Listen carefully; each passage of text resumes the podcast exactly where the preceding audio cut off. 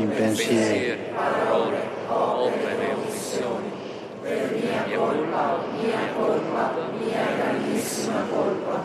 e supplico la Beata sempre Vergine Maria, gli angeli santi e voi, fratelli e sorelle, di pregare per me, il Signore Dio nostro.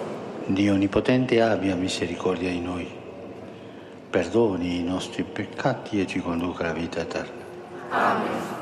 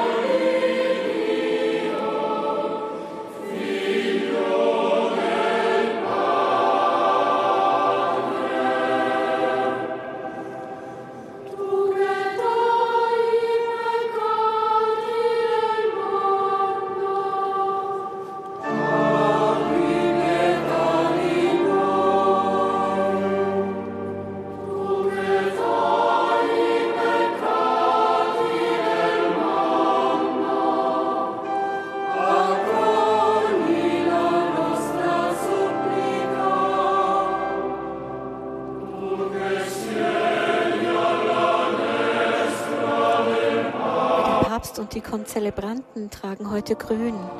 Diese Farbe des sich erneuernden Lebens und der Hoffnung wird in der Zeit im Jahreskreis getragen.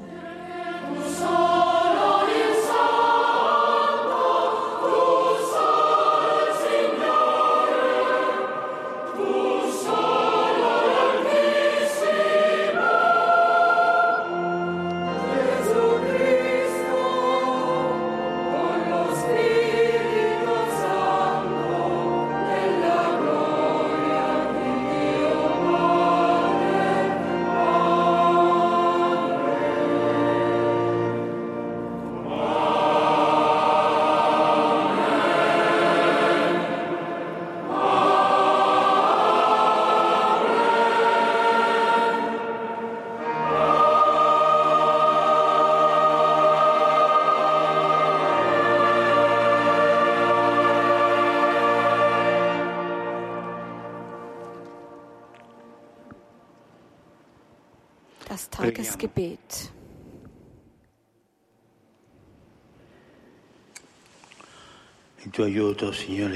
Gott, du Urheber alles Guten, du bist unser Herr. Lass uns begreifen, dass wir frei werden, wenn wir uns deinem Willen unterwerfen und dass wir die vollkommene Freude finden, wenn wir in deinem Dienst treu bleiben. Darum bitten wir durch Jesus Christus. Nell'unità dello Spirito Santo per tutti i secoli dei secoli.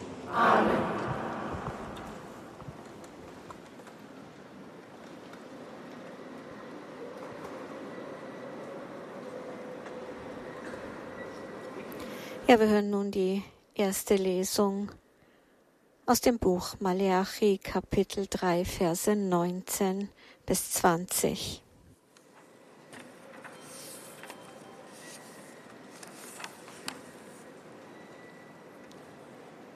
A reading from the prophet Malachi. The day is coming now. Seht, der Tag kommt, er brennt wie ein Ofen. Da werden alle Überheblichen und alle Frevler zu Spreu. Und der Tag, der kommt, wird sie verbrennen, spricht der Herr, der Herrscher. Weder Wurzel noch Zweig wird ihnen dann You bleiben. who fear my name, the Son of Righteousness Für euch aber, die ihr meinen Namen fürchtet, wird die Sonne der Gerechtigkeit aufgehen und ihre Flügel bringen Heilung.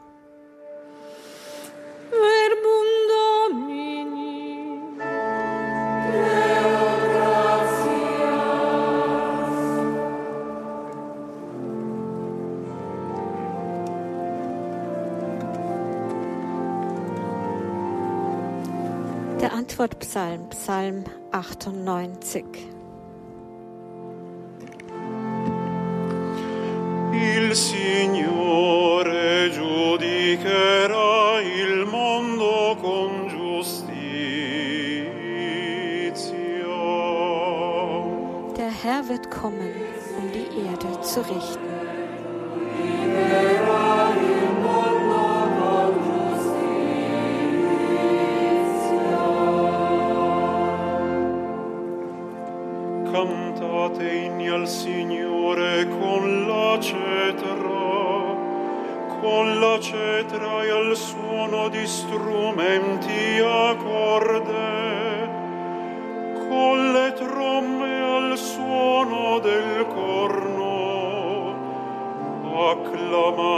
Davanti al Re il Signore.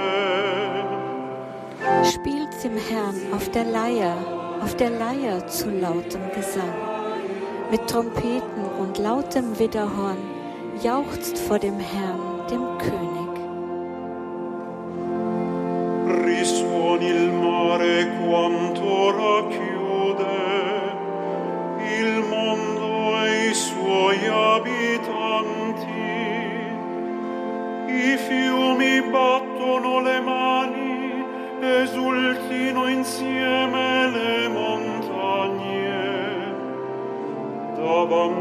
Signore che viene a giudicare la terra. Es brause das Meer und seine Fülle, der Erdkreis und seine Bewohner. In die Hände klatschen sollen die Ströme, die Berge sollen jubeln im Chor. Jubeln sollen alle vor dem Herrn, denn er kommt, um die Erde zu richten. giustizia e i popoli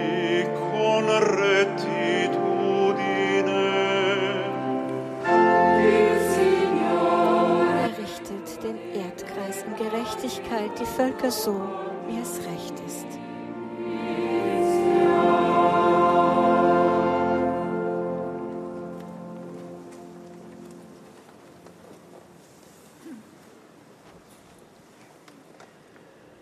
Ja, wir hören nun die zweite Lesung aus dem zweiten Brief des Apostels Paulus an die Gemeinde in Thessalonich, Kapitel 3, Verse 7 bis 12. Lectura de la segunda carta del apóstol San Pablo a los tesalonicenses. Hermanos, Schwestern und Brüder, ihr selbst wisst, wie man uns nachahmen soll. Wir haben bei euch kein unordentliches Leben geführt und bei niemandem unser Brot umsonst gegessen. Wir haben uns gemüht und geplagt. Tag und Nacht haben wir gearbeitet, um keinem von euch zur Last zu fallen. No porque no tuviéramos derecho, Nicht als hätten wir keinen Anspruch auf Unterhalt. Wir wollten euch aber ein Beispiel geben, damit ihr uns nachahmen könnt. Denn als wir bei euch waren, haben wir euch geboten, wer nicht arbeiten will, soll auch nicht essen. Wir hören aber, dass einige von euch ein unordentliches Leben führen und alles Mögliche treiben, nur nicht arbeiten. Diesen gebieten wir und wir ermahnen sie in Jesus Christus, dem Herrn, in Ruhe ihrer Arbeit nachzugehen und ihr eigenes Brot zu essen. Verbum Domini.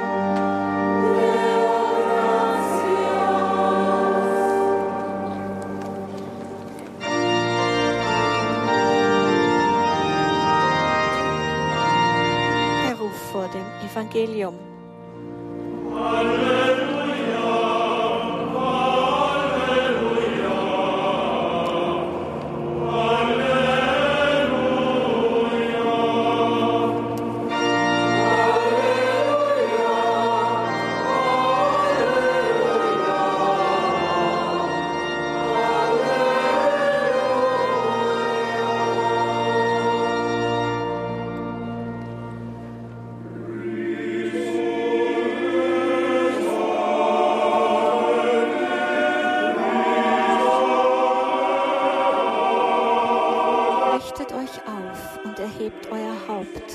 Denn eure Erlösung ist nahe.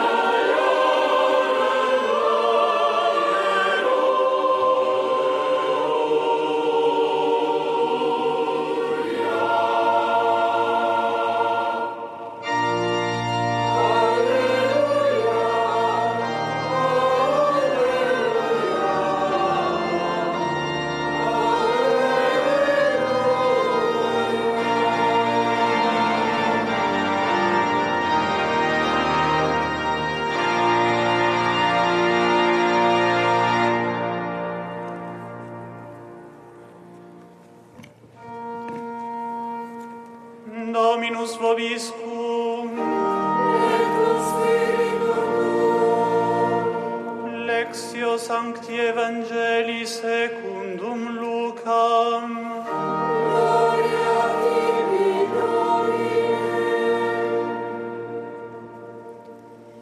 Wir hören nun die Verkündigung des Evangeliums aus dem heiligen Evangelium nach Lukas, Kapitel 21, Verse 5 bis 19.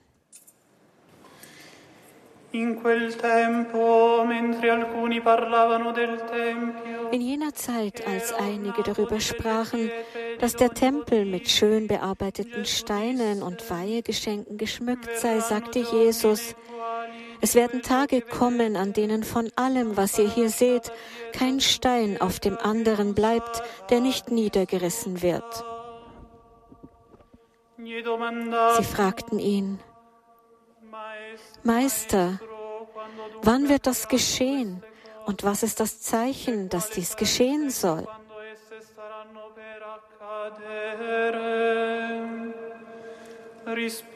Er antwortete, Gebt acht, dass man euch nicht irreführt. Denn viele werden unter meinem Namen auftreten und sagen, ich bin es und die Zeit ist da. Lauft ihnen nicht nach. Wenn ihr von Kriegen und Unruhen hört, lasst euch nicht erschrecken. Denn das muss als erstes geschehen, aber das Ende kommt noch nicht sofort. Dann sagte er zu ihnen, Volk wird sich gegen Volk und Reich gegen Reich erheben. Es wird gewaltige Erdbeben und an vielen Orten Seuchen und Hungersnöte geben. Schreckliche Dinge werden geschehen und am Himmel wird man gewaltige Zeichen sehen. Aber bevor das alles geschieht, wird man Hand an euch legen und euch verfolgen. Man wird euch den Synagogen und den Gefängnissen ausliefern, vor Könige und Statthalter bringen, um meines Namens willen. Dann werdet ihr Zeugnis ablegen können.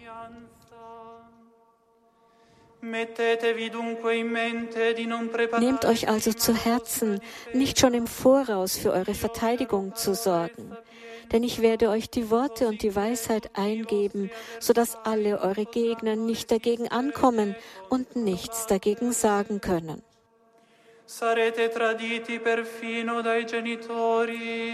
Sogar eure Eltern und Geschwister, eure Verwandten und Freunde werden euch ausliefern und manche von euch wird man töten. Und ihr werdet um meines Namens willen von allen gehasst werden. Und doch wird euch kein Haar gekrümmt werden.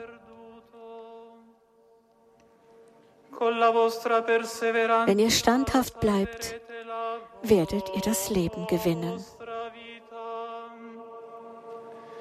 Verbum Domini.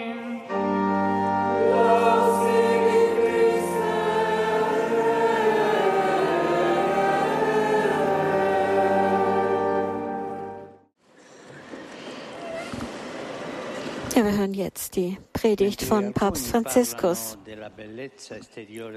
Während einige über die äußere Schönheit des Tempels sprechen und seine Steine bewundern, lenkt Jesus die Aufmerksamkeit auf die unruhigen und dramatischen Ereignisse, die die menschliche Geschichte prägen.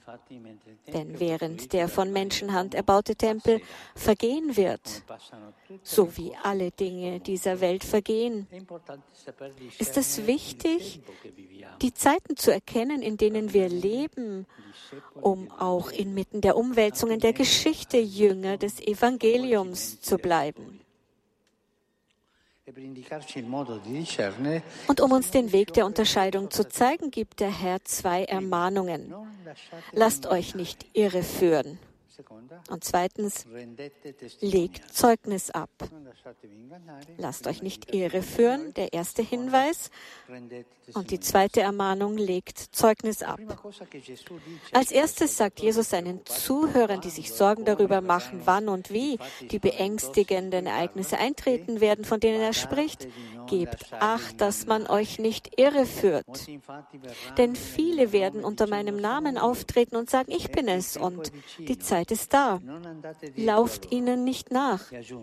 Und er fügte hinzu, wenn ihr von Kriegen und Unruhen hört, lasst euch nicht erschrecken. Das ist in diesem Moment ein guter Rat. Von welcher Irreführung will uns Jesus also befreien? Er will uns befreien von der Versuchung, dramatische Ereignisse auf abergläubische oder pessimistische Weise zu deuten, als ob wir bereits dem Ende der Welt nahe wären und es nicht sich nicht mehr lohnen würde, sich für irgendetwas Gutes einzusetzen. Wenn wir so denken, lassen wir uns von der Angst leiten und suchen dann vielleicht mit krankhafter Neugierde nach Antworten in dem, was Magier oder Horoskope auftischen, an denen es nie mangelt. Und heute gehen viele praktizierende Christen zu Magiern und lesen Horoskope, als wäre es die Stimme Gottes. Oder aber wir vertrauen fantastischen Theorie, Theorien, die von irgendeinem Messias der letzten Stunde aufgestellt werden und in der Regel immer defetistisch und verschwörungstheoretisch sind. Und das tut uns nicht gut. Hier ist der Geist des Herrn nicht zu finden.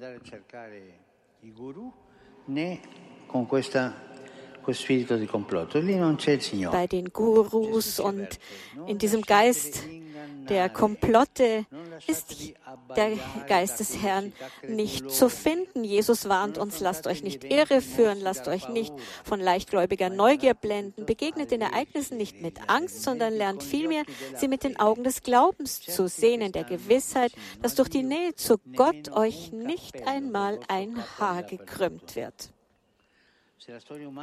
Auch wenn die Geschichte der Menschheit mit dramatischen Ereignissen, schmerzhaften Situationen, Kriegen, Revolutionen und Katastrophen gespickt ist, so ist es doch auch wahr, sagt Jesus, dass all dies nicht das Ende ist. Es ist kein guter Grund, sich von Angst lähmen zu lassen oder dem Defetismus derjenigen nachzugeben, die meinen, alles sei bereits verloren und es sei sinnlos, sich im Leben zu engagieren.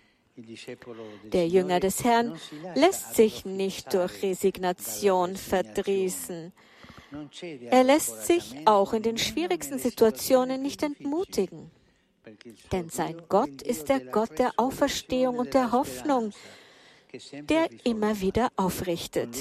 Mit ihm kann man den Blick immer wieder nach oben richten, neu beginnen und erneut aufbrechen. Der Christ fragt sich also im Angesicht der Prüfung, ganz egal, welche Prüfung das auch sein mag, kulturell, persönlich, im Angesicht der Prüfung fragt sich der Christ, was sagt uns der Herr durch diese Krisensituation? Und diese Frage stelle ich mir auch heute. Was sagt uns der Herr angesichts dieses dritten Weltkriegs? Was sagt uns der Herr? Und wenn schlimme Ereignisse eintreten, die Armut und Leid verursachen, fragt er sich, was kann ich konkret Gutes tun? Nicht weglaufen. Man muss sich diese Frage stellen. Was sagt mir der Herr und was kann ich konkret Gutes tun? Es ist kein Zufall, dass die zweite Ermahnung Jesu nach Lasst euch nicht irreführen positiv formuliert ist. Er sagt, dann werdet ihr Zeugnis ablegen können. Es ist eine Gelegenheit, Zeugnis abzulegen. Ich möchte dieses schöne Wort betonen, Gelegenheit. Es bedeutet die Möglichkeit zu haben, aus den Umständen des Lebens etwas Gutes zu machen, auch wenn sie nicht ideal sind. Das ist eine schöne, typisch christliche Kunst. Nicht Opfer dessen zu bleiben, was passiert. Der Christ ist kein Opfer und diese Psychologie des Opferseins tut uns nicht gut, ist nichts Gutes. Der Christ ergreift die Chance, die in allem verborgen ist, was uns widerfährt, das Gute, das selbst aus negativen Situationen heraus bewirkt werden kann. Der Christ nimmt dieses wenige Gute, das man machen kann und das aus negativen Situationen heraus bewirkt werden kann. Jede Krise birgt eine Möglichkeit und bietet Gelegenheiten zum Wachstum. Wachstum.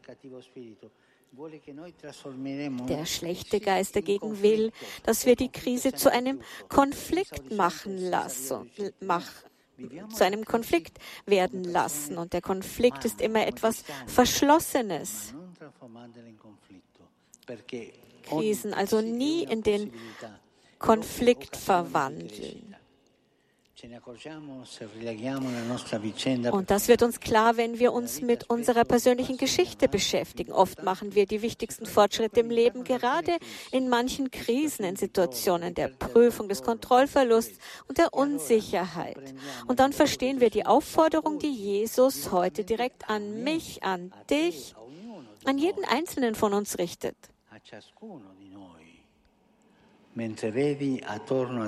Was tust du, während du um dich herum bestürzende Ereignisse siehst, während Kriege und Konflikte aufkommen, während sich Erdbeben, Hungersnöte und Seuchen ereignen? Du, ich, was tun wir? Lenkst du dich ab, um nicht daran zu denken? Amüsierst du dich, um dich nicht zu sehr damit beschäftigen zu müssen? Schlägst du den Weg der Mondanität ein? Um mit diesen dramatischen Situationen fertig zu werden? Schaust du weg, um nichts zu sehen? Passt du dich unterwürfig und resigniert dem an, was passiert? Oder werden diese Situationen zu Gelegenheiten, um das Evangelium zu bezeugen?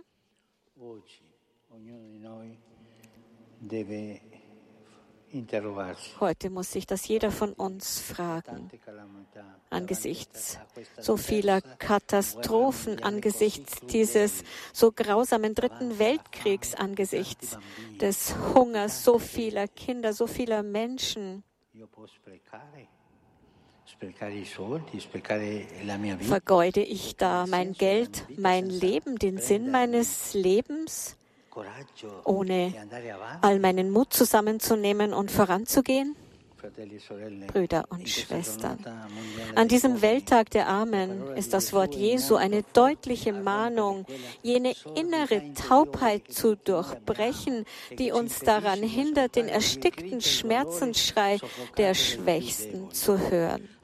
Auch heute leben wir in verwundeten Gesellschaften und sind Zeugen von Gewalt, Ungerechtigkeit und Verfolgung, genau wie es uns das Evangelium berichtet hat.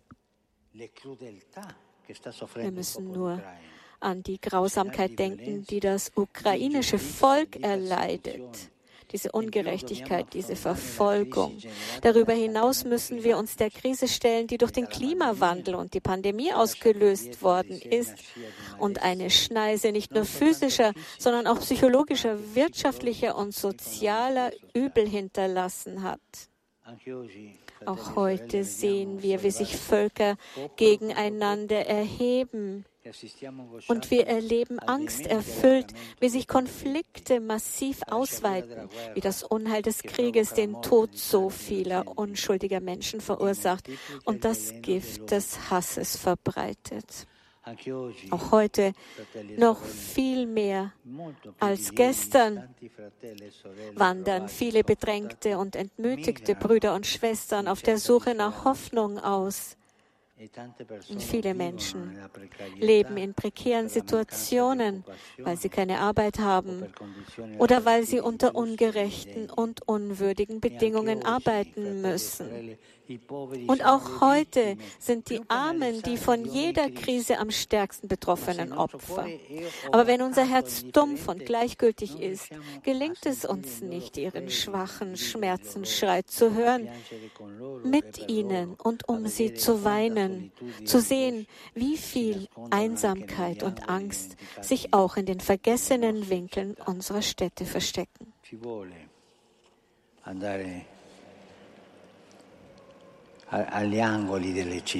Wir müssen in die Winkel unserer Städte gehen, in diese dunklen, verborgenen Winkel. Und da sieht man so viel Schmerz, so viel Elend. Machen wir uns die klare und deutliche Aufforderung des Evangeliums zu eigen, uns nicht irreführen zu lassen. Lasst uns nicht auf die Untergangspropheten hören.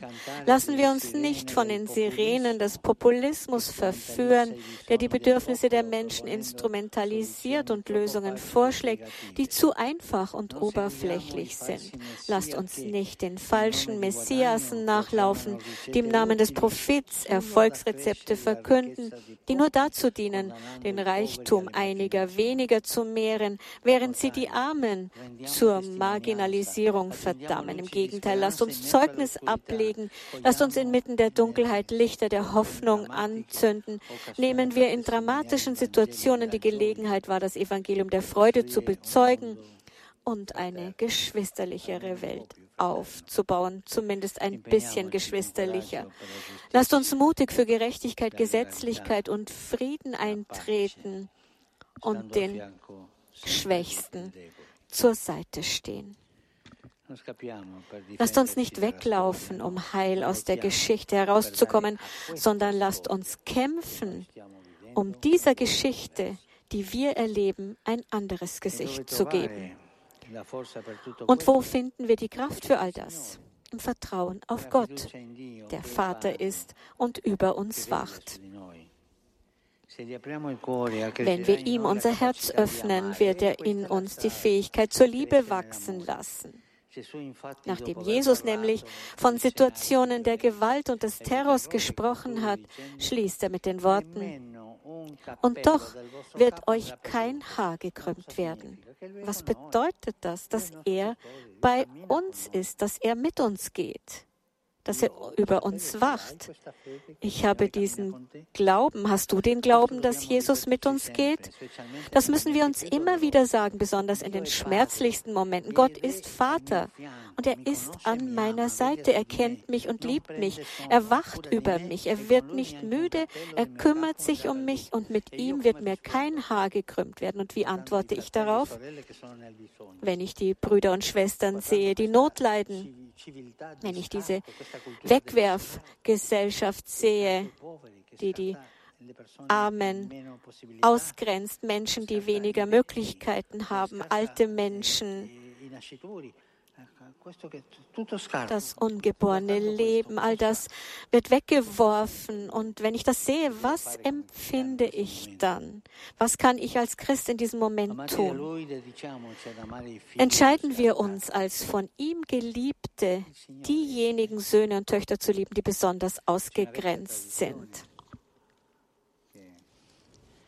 Anche qui nei paesini dell'Italia auch hier in Italien gibt es da eine Tradition.